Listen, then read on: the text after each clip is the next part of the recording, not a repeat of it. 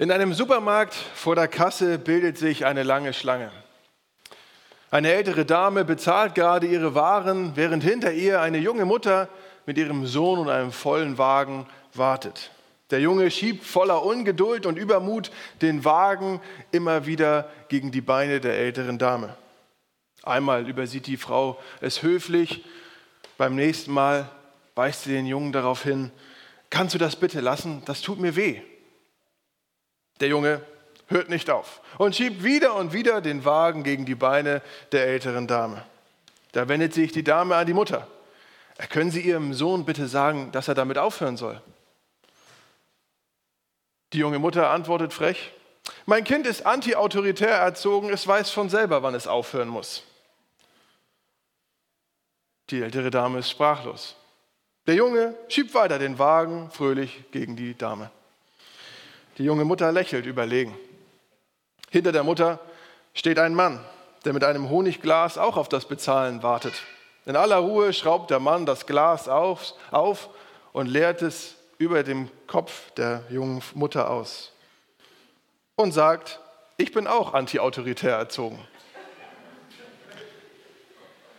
Ich glaube, die meisten Menschen würden mir zustimmen, dass ähm, so wie der Junge und die Mutter sich verhalten, dass das einfach nicht geht. So verhält man sich nicht.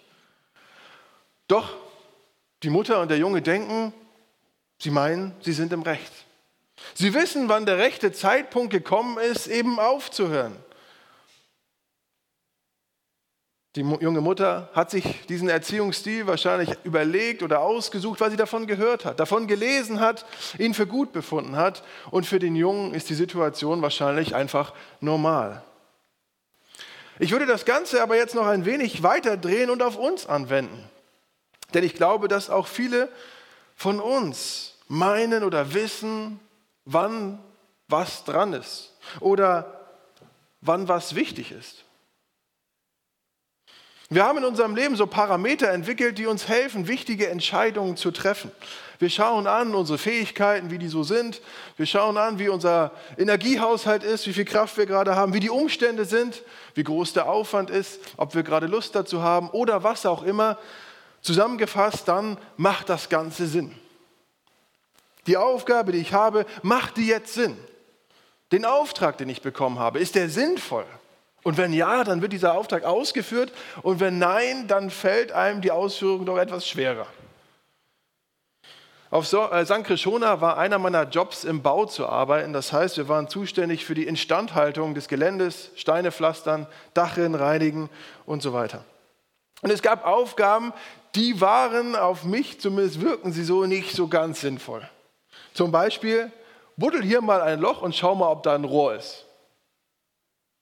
Ja, kann man nicht erst in irgendwelche Pläne gucken oder kann man das nicht machen, wenn es mal nicht regnet?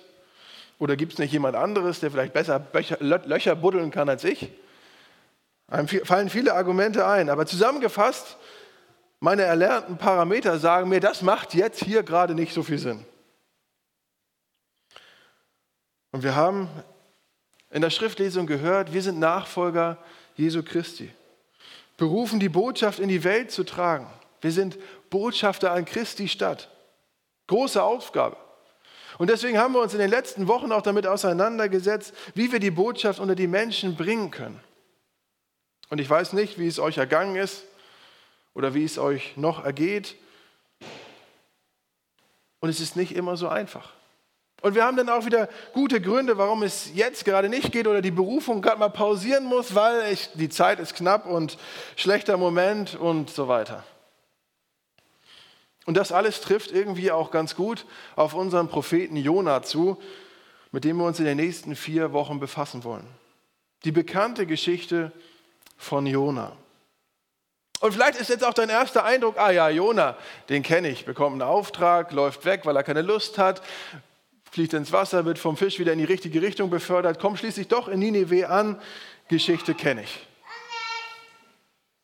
Und wir meinen und wir wissen, das kenne ich schon alles. Und ich habe mich in der Vorbereitung intensiver mit diesem Text befasst, logischerweise, und habe so viel darin entdeckt, dass das gar nicht alles in eine Predigt passt. Aber lasst uns gemeinsam einmal Stück für Stück diesen Text anschauen.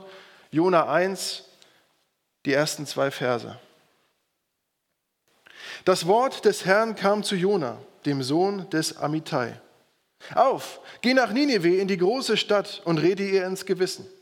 Ihr böses Tun ist mir zu Ohren gekommen.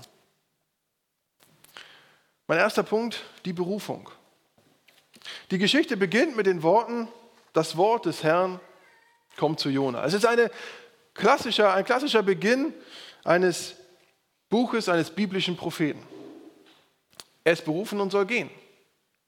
Und dann sein Auftrag, geh nach Ninive in die große Stadt und rede ihr ins Gewissen. Das ist der zweite Vers in diesem Buch und es ist der Moment, wo für Jona auch der Sinn aussetzt, wo der Sinn fehlt. Und er meint und er weiß, dass dieser Auftrag wirklich keinen Sinn hat. Aber der Reihe nach, wer ist Jona? Der Sohn des Amittai. Eine Familie aus Israel, genau genommen aus Gad-Hefer, das ist nahe Nazareth. Und er war Patriot, ein, ein patriotistischer Nationalist. Er liebte sein Land und hasste die umliegenden Länder und Völker. So schreibt es Timothy Keller. Und Jonas Land, Israel, ging es zu der Zeit nicht schlecht. Man erfreute sich über einen relativen Frieden und auch über Wohlstand. Es war möglich, die Grenzen im Norden wieder an die gleichen Grenzen anzulegen, die David und Salomo damals hatten. Aber geistlich gesehen war es eine arme Zeit. Es wurden Götzen gedient, es wurden viele Rituale gefeiert zur Ehre dieser Götzen. Friedenszeit und Wohlstand hatte das Volk geistlich und moralisch zugrunde gerichtet. Vielleicht auch manchmal so wie bei uns in Deutschland. Und dieser Jona aus diesem Israel bekommt den Auftrag, geh nach Ninive. Ninive, die große Stadt. Und das ist ein Schock im Grunde für Jona. Warum soll ein Prophet aus Israel außerhalb von Israel die Botschaft verkündigen? Das gab es noch nie. Noch nie war ein Prophet Gottes außerhalb von Israel im Einsatz. Warum die Botschaft der Buße nach Ninive bringen, zu den Assyrern. Jona könnte gedacht haben, Gott, weißt du eigentlich, wer die sind? Die gehören nicht zu uns. Wir sind das auserwählte Volk. Und es gab auch noch einen anderen Grund, warum Jonas Auftrag nach Ninive irgendwie keinen Sinn ergab. Ninive war die Hauptstadt des Assyrischen Reiches, ein kulturelles und militärisches Zentrum. Und die Assyrer waren wohl eine der grausamsten und gewalttätigsten Reiche in der Antike. Die Könige dieses Reiches ließen ihre militärischen Siege immer recht gut dokumentieren, sodass wir einiges darüber wissen, wie sie mit ihren Feinden umgegangen sind. Ein Beispiel. Wenn sie Feinde, genommen, äh, Feinde gefangen genommen haben, haben sie mit Vorliebe ihnen beide Beine abgetrennt und einen Arm, um dem verbleibenden Arm dann zynisch die Hand zu schütteln menschenverachtend. Und ich belasse es bei diesem Beispiel. Aber man bezeichnete das assyrische Reich daher auch als einen Terrorstaat. Israel musste unter der Herrschaft von König Jehu Zahlungen an Assyrien leisten, damit der Frieden gewahrt blieb. So war das assyrische Reich auch immer ein Stück weit eine Bedrohung für Israel. Und Gott schickte Jona nach Ninive, damit sie Buße tun das heißt, es gab für Ninive die Möglichkeit, umzukehren, denn sonst hätte Jona ja nicht gehen müssen.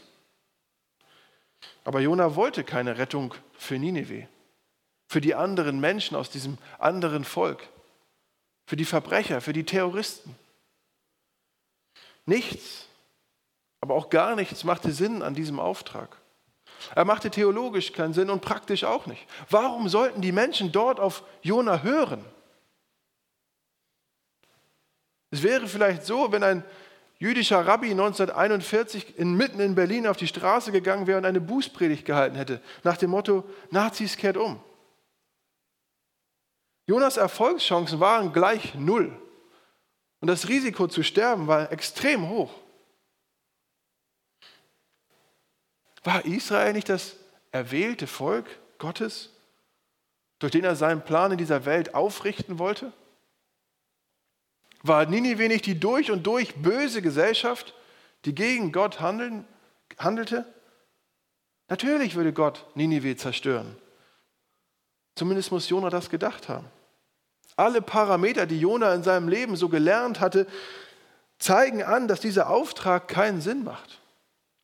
Jona meint bzw. weiß, dieser Auftrag macht wirklich keinen Sinn. Mein zweiter Punkt heißt Misstrauen.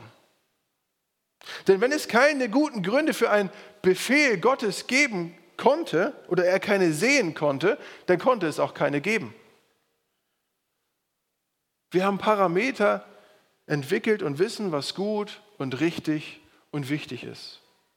Und Jona hatte Zweifel an Gottes Plan, an seiner Gerechtigkeit, an seiner Weisheit. Jona hatte letztendlich ein Problem mit demjenigen, von dem er den Auftrag hatte. Mit Gott. Und ich glaube, wir kennen sowas in unserem Leben auch. Vielleicht, wenn wir auf unsere eigene Berufung sehen und sie nicht verstehen wollen oder nicht verstehen können. Warum, Herr? Warum ich? Warum nach Südafrika? Wir haben in Südafrika eine Familie kennengelernt, die in einem Township arbeitet, um Menschen das Evangelium zu bringen und, und Hoffnung für ihr Leben. Familie Lindsay. Die Familie kommt aus der Schweiz und aus Irland und sie arbeitet in einer Gegend, in der, man, in der man nicht jederzeit unterwegs sein kann, weil es immer wieder zu Schießereien kommt und es einfach zu gefährlich ist. Und Doris sagte, lieber sterbe ich hier an Gottes Werk, zu dem ich berufen bin, als irgendwo, wo ich nicht hingehöre. Lieber sterbe ich hier mit Gott, als woanders ohne Gott. Und es macht in meinen Ohren Sinn. Aber wie viel einfacher ist es, Jonas Worte zu wählen und zu sagen, Gott, das macht keinen Sinn. Es, es gibt keine für die Hoffnung für die Menschen in Ocean View in Kapstadt. Es gibt keine Perspektive für die Ärmsten in Südafrika. Es gibt keinen Ausweg für Nineveh. Ich gehe nicht. Und vielleicht kennen wir das auch in anderen Bereichen unseres Lebens, wo in irgendeiner Form Leid ist. Schlechte Nachrichten im Behandlungszimmer des Arztes ein toller Job, der in Aussicht steht, aber wo die Bewerbung gescheitert ist. Die perfekte Beziehung, die wir gefunden hatten, aber die sich doch irgendwie wieder auflöst oder auseinandergeht. Und wir denken auch da vielleicht, das macht doch keinen Sinn. Und wenn es einen Gott gibt, dann weiß er nicht, was er tut. Was ist der Sinn? Und dann werfen wir einen Blick in die Bibel und da stehen vielleicht auch einige Behauptungen, die für dich oder mich irgendwie nicht viel Sinn ergeben. Und dann stehen wir immer wieder vor der Entscheidung, weiß Gott, was das Beste ist? Oder wissen wir selbst, was am besten ist? Wenn wir keine Gründe sehen können, warum gerade Gott das tut oder sagt, dann gehen wir davon aus, dass es keine guten Gründe gibt. Und wenn wir unserem Herzen folgen, dann kommen wir zu dem Schluss, dass wir es doch selber am besten wissen, oder? Ein Beispiel. Adam und Eva. Das erste Gebot, das Gott den Menschen gibt, ist im Garten. Und dort heißt es, du darfst die Früchte aller Bäume im Garten essen. Nur von dem Baum der Erkenntnis sollst du nicht essen, der zur Erkenntnis von Gut und Böse führt. Und da ist diese Frucht, und sie sah gut zu essen aus, heißt es in der Bibel. Sie war eine Augenweide und verlockend. Und Gott hatte keinen Grund genannt, warum es eigentlich jetzt falsch war, von dieser Frucht zu essen. Was war falsch daran zu unterscheiden, was gut und böse ist? Was war so falsch daran? Und so kommen Adam und Eva zu dem Schluss, dass wenn sie keinen guten Grund sehen konnten für ein Gebot Gottes, sie sich das keinen guten Grund vorstellen konnten, dass es keinen geben konnte. Und rückblickend wissen wir aber, dass es eine ziemlich schlechte Entscheidung war. Und viele Jahre später steht Jona im Grunde genau an dem gleichen Punkt. Und er sagt, es gibt keine guten Gründe, nach Ninive zu gehen. Adam, Eva, Jona, sie konnten nicht vertrauen, dass Gott das Beste für sie im Sinn hatte. Und ich glaube, dass unsere Namen auch in diese Aufzählung reinpassen würden. Es gibt zwei Wege, sich im Grunde von Gott abzuwenden. Man kann das Wort Gottes links liegen lassen und sagen, ach, was Gott hier sagt, das, das kann nicht sein. Oder man wird super religiös und hochmoralisch. Man meint, es selber im Griff zu haben. Man meint, es selber gut zu leben. Und man nimmt es doch sehr genau und ernst. Schaut mich an. Und Paulus antwortet uns allen in Römer 3, Vers 10. Keiner ist gerecht. Nicht ein einziger. Keiner ist einsichtig. Keiner fragt nach Gott. Alle sind sie von ihm abgefallen. Allesamt sind sie verdorben. Es gibt keinen, der etwas Gutes tut auch nicht einen einzigen. Jonas Problem ist die Gnade Gottes. Er denkt, wir waren doch das auserwählte Volk. Wir sind es doch, die an Jesus Christus glauben. Stehen wir nicht auf der guten Seite?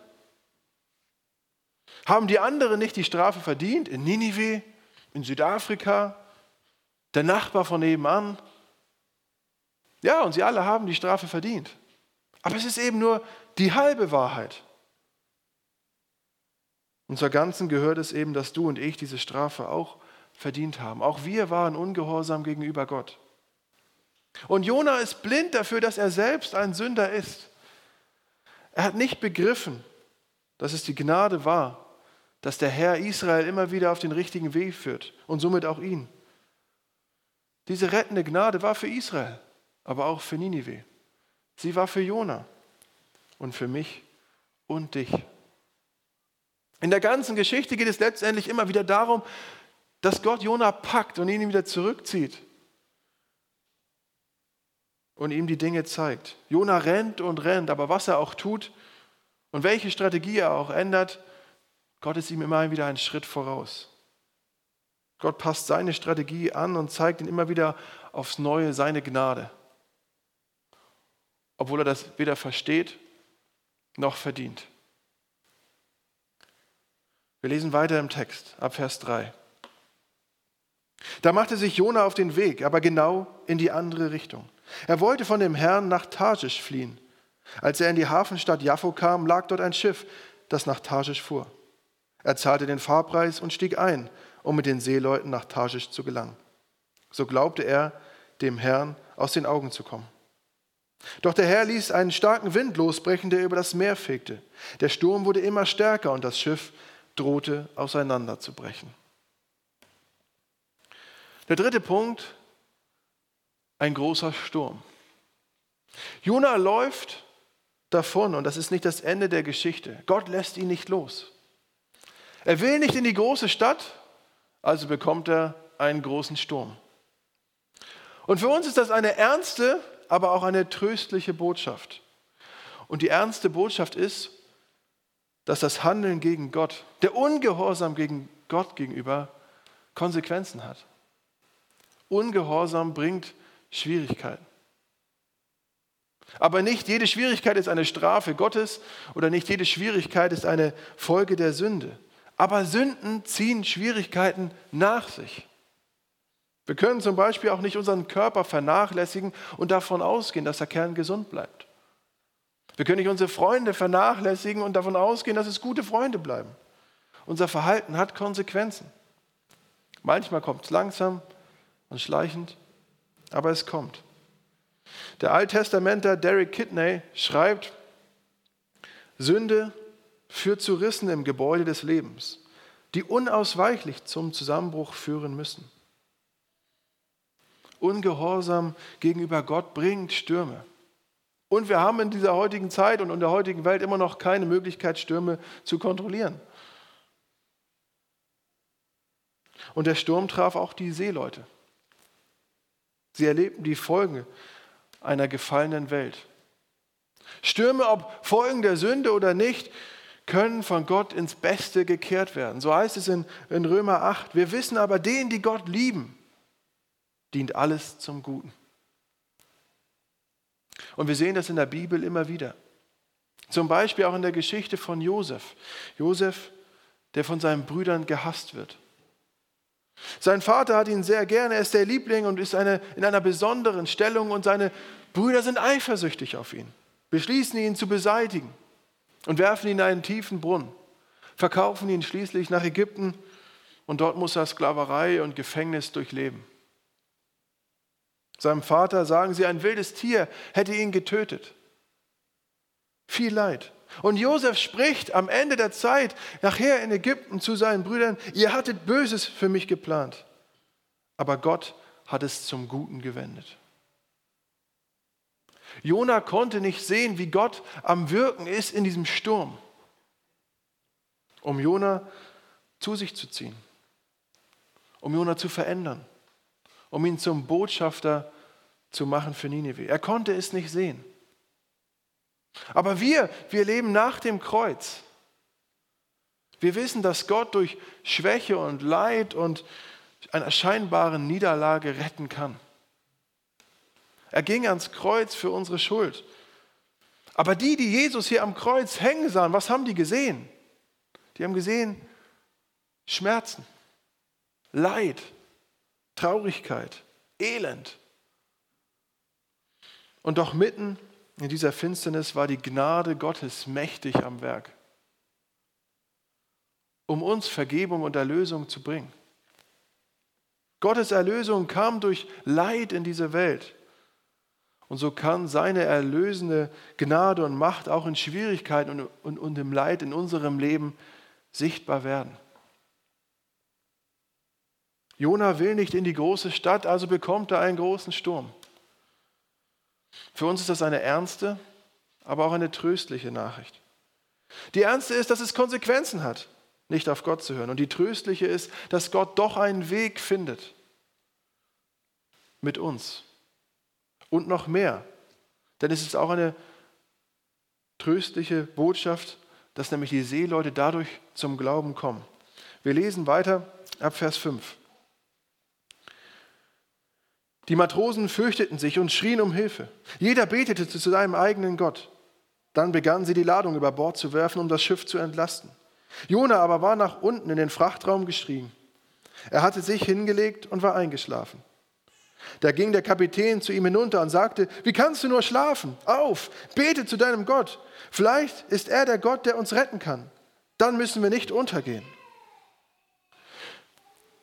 Die Matrosen, das sind gestandene Seeleute, davon können wir ausgehen, die auch schon den ein oder anderen Sturm erlebt haben. Aber sie merken, dieser Sturm ist heftiger, er ist größer, er ist schlimmer als das, was sie kennen. Und sie bekamen große Angst. Und so geht der Kapitän auch zu Jona runter und sagt, auf, bete zu deinem Gott. Und diese Stelle finde ich unglaublich spannend, auch wie, mit was für einer Ironie Gott hier unterwegs ist. Es ist nämlich der gleiche Befehl, den der Kapitän Jona gibt, wie Gott ihn Jona gegeben hatte. Auf! Bete. Gott hatte seinen Propheten losgeschickt, um die Heiden zu sich zu rufen. Und jetzt waren es die Heiden, die Jona auf Gott hinwiesen. Bete zu deinem Gott. Verrückte Situation eigentlich. Jona will nicht nach Ninive, um mit den Heiden über Gott zu reden, und er greift die Flucht, um dann mit Heiden über Gott zu reden, vor denen er eigentlich auf der Flucht war. Weiter im Text ab Vers 7. Die Matrosen sagten zueinander, auf, lasst uns Lose werfen. Sie werden uns sagen, wer schuld daran ist, dass dieses Unglück uns trifft. Also ließen sie das Los entscheiden und es traf Jona. Da fragten sie ihn, sag uns doch, wer ist schuld an diesem Unglück? Bist du es? Was ist dein Beruf? Woher kommst du? Wo bist du zu Hause? Aus welchem Volk stammst du? Er antwortete ihn, ich bin ein Hebräer. Ich verehre den Herrn, den Himmel des, den Gott des Himmels. Er hat das Meer und das Festland geschaffen. Da ergriffen die Männer die große Furcht und sie sagten zu ihm, was hast du nur getan? Denn die Männer hatten vor seiner Flucht erfahren. Er hatte ihnen erzählt, dass er vor dem Herrn floh. Mein vierter Punkt, Identität. Denn nach dem Losen ist klar, wer schuld an dieser Situation ist. Es ist Jona. Wer bist du, Jona? Und sie bombardieren ihn mit Fragen. Warum bist du hier? Woher kommst du? Und sie zielen alle auf seine Identität ab. Und Jona antwortet den Matrosen äußerst kurz. Und als erstes führt er an, seine ethnische Zugehörigkeit. Ich bin Hebräer. Jonas Beziehung zu Gott war für ihn weniger wichtig als seine Nationalität in diesem Moment, nach all dem, was passiert war. Seine Identität ist zuallererst nicht in Gott gegründet. Und kennen wir das nicht auch? Die Identität auf weltliche Dinge zu beziehen? Macht, Geld, Bestätigung von anderen, Ansehen, ein behagliches Leben, irgendwelchen materiellen Dingen oder Wünsche, aber nicht aus Gott. Jona führt dann aber doch noch den Gott an, der Himmel und Erde geschaffen hat. Und die Bibel erklärt uns auch, warum wir aus allem möglichen anderen unsere Identität beziehen. Wir sind als Ebenbild von Gott geschaffen. Und es gibt kein Ebenbild ohne ein Original. Wir spiegeln das Original wieder, vielleicht. Denn um möglichst nah an das Original heranzukommen, bedeutet nämlich auch, dass wir uns dem wahren Gott an ihm orientieren müssen, nach ihm leben, ihm gehorchen. Spiegeln wir uns an Gott oder an etwas anderem? Kreist unser Leben um etwas anderes? Und so fragen die Matrosen ihn auch, wer bist du? Um was dreht sich dein Leben? Und ich lese weiter, Vers 11.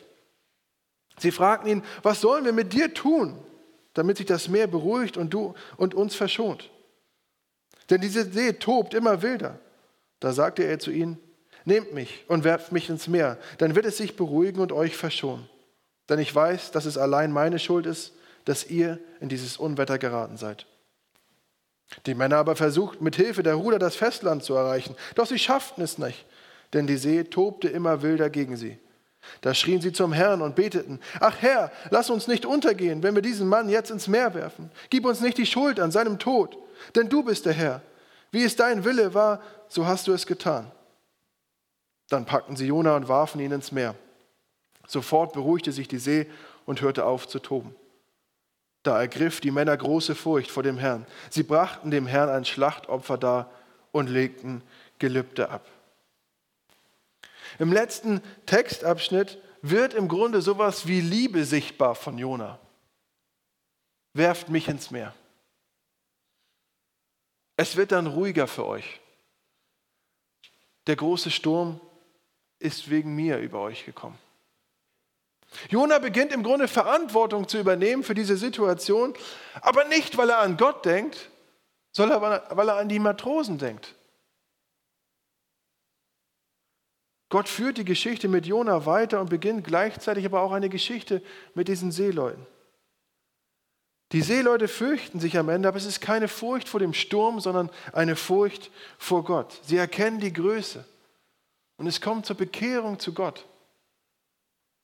Gott gebraucht Jona, obwohl er immer wieder was anderes tut, als er soll.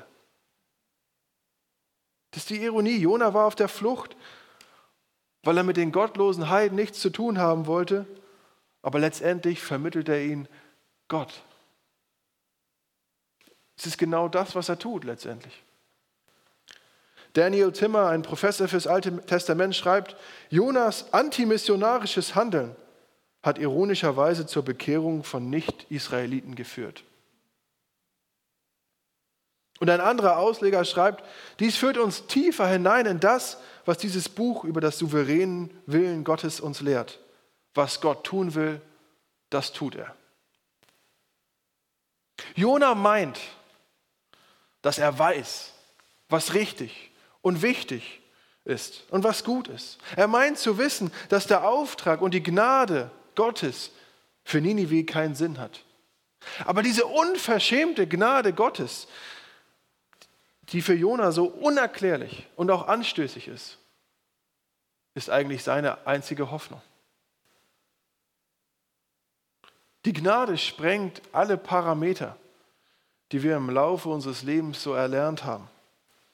Und diese Gnade und damit auch diese Hoffnung durch Jesus Christus gilt auch dir und mir.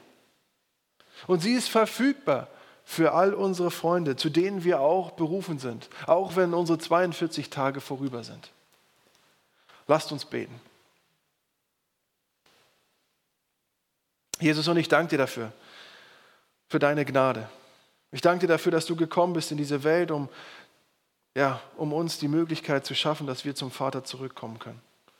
Und ich danke dir für Jona, an dem wir sehen können, wie, wie oft er gescheitert ist, aber doch, wie du ihn festgehalten hast, wie du an seiner Berufung festgehalten hast und wie er doch wirken konnte, wie du durch ihn gewirkt hast. Herr Jesus, und wir sind in dieser Welt auch manchmal so orientierungslos unterwegs, meinen zu wissen, was richtig und gut und wichtig ist und befinden uns doch immer wieder auch auf dem Holzweg.